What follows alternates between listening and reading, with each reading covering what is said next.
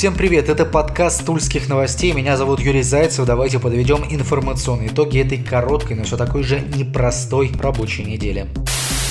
Число зараженных коронавирусом в Тульской области уже приближается к тысяче. По состоянию на 30 апреля в регионе зафиксировано 965 случаев инфекции. На этой неделе показаны довольно серьезные темпы роста. 69 случаев в понедельник, 70 во вторник, 90 в среду и 92 в четверг. 92 случая в сутки на данный момент. Это пик заболеваемости. Повторюсь, на данный момент. Согласно прогнозам, пик в регионе прогнозируется на конец мая. Об этом сообщил губернатор Алексей Дюмин. Наибольшее число зараженных в Туле 390 человек. Отмечу также, что на прошлых выходных стало известно о заражении 11 заключенных колонии номер 2 областного центра. 71 случай инфекции зарегистрирован в Щекинском районе, 57 в Веневском, 53 в Новомосковске, 45 в Киреевском районе, 43 в Ясногорском, 39 в Заукском. Хотя бы один случай инфекции зафиксирован уже во всех районах Тульской области. Скончались 7 человек с подтвержденным коронавирусом. Также известно о 91 случае случае выздоровления.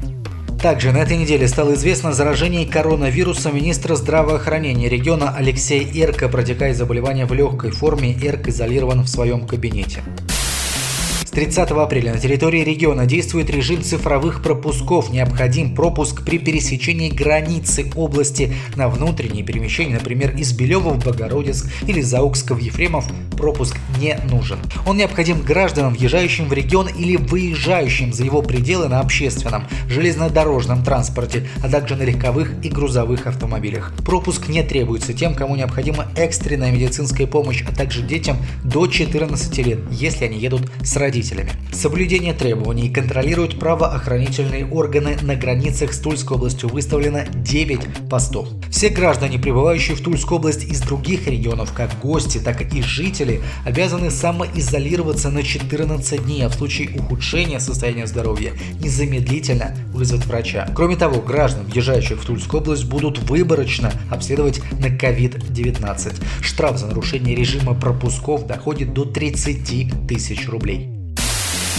продолжение темы штрафов. На этой неделе в Туле мировой суд за нарушение режима обязательной самоизоляции наказал директора Росгосцирка Владимира Шемякина. Известный тульский бизнесмен и бывший депутат Государственной Думы вернулся на родину еще в марте из Латвии. Он был обязан самоизолироваться на две недели, но по месту регистрации бизнесмена не нашли. Спустя месяц состоялось судебное заседание Шемякину. Высокая должность не помогла, его оштрафовали на 500 рублей. Справедливости ради, статья, по которой на директора Росгосцирка в марте составили протокол, предусматривает максимальное наказание в 1000 рублей. Всего же коронавирусные нарушения в регионе исчисляются в сотнях. Речь идет о нарушении режима обязательной самоизоляции или, например, посещении кладбищ и общественных пространств, которые в настоящее время закрыты. И за эти нарушения штрафы серьезнее. 1 по 27 апреля в суды региона поступило 555 дел об административных правонарушениях нарушениях, связанных с ограничениями, введенными из-за распространения коронавируса. Рассмотрено было 88 дел со штрафами на общую сумму 346 200 рублей. Порядка 50 жителей Тульской области застряли из-за коронавируса в Таиланде. Такие данные озвучили в правительстве региона. Все они ожидают вылета после затянувшегося отпуска. Отмечается, что с туликами держится постоянная связь, оказывает поддержку и Министерство иностранных дел. Также ожидают вылета жители региона, застрявшие в Великобритании и на Мальдивах. Вернулись на родину 15 человек. Они прилетели из США, Израиля, Непала и Узбекистана. Всех вернувшихся туристов встречают в аэропорту и в сопровождении медиков доставляют в Тульскую область. Еще три города Тульской области примут участие во всероссийском конкурсе проектов создания комфортной городской среды. Об этом на неделе сообщил министр жилищно-коммунального хозяйства региона Олег Дючков. Отмечу, что Чекалин, Венев и Богородицк ранее уже получали гранты из федерального бюджета на реализацию проектов благоустройства. В Веневе на площади проводятся работы по устройству инженерных коммуникаций и монтируется водопровод, система освещения. В Богородицке проект более масштабный и многоэтапный. Благоустройство набережной начинается началось там еще в 2019 году. Проект по устройству смотровой площадки был завершен, очищался большой пруд. Сейчас ведутся работы по благоустройству зоны плотины, где будут детские площадки и площадки для тихого отдыха. Основная часть работ будет завершена к сентябрю этого года. А сейчас же Липки, Плавск и Узловая готовят заявки на участие в конкурсе 2021-2022 годов. В Узловой хотят благоустроить пруд, а в Липках и Плавске – парки. Поселке Косая сотрудники ГИБДД устроили погоню за подростками на автомобиле Ford. В полицию поступило сообщение о машине, которая создавала опасность движения на дороге. Требования инспектора водитель проигнорировал и экипаж ДПС начал преследование. Погоня была недолгой, порядка полутора минут на Орловском шоссе. Водитель не вписался в поворот и въехал в столб. За рулем был 15-летний подросток.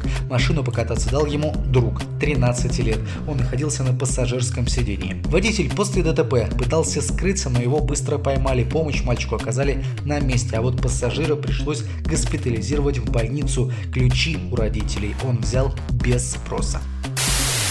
И в конце другой пример взрослой жизни от подростков. В сети появилось объявление школьника из Тулы. Парень предлагает горожанам услуги по выносу мусора. За оказание услуги начинающий бизнесмен просит 50 рублей.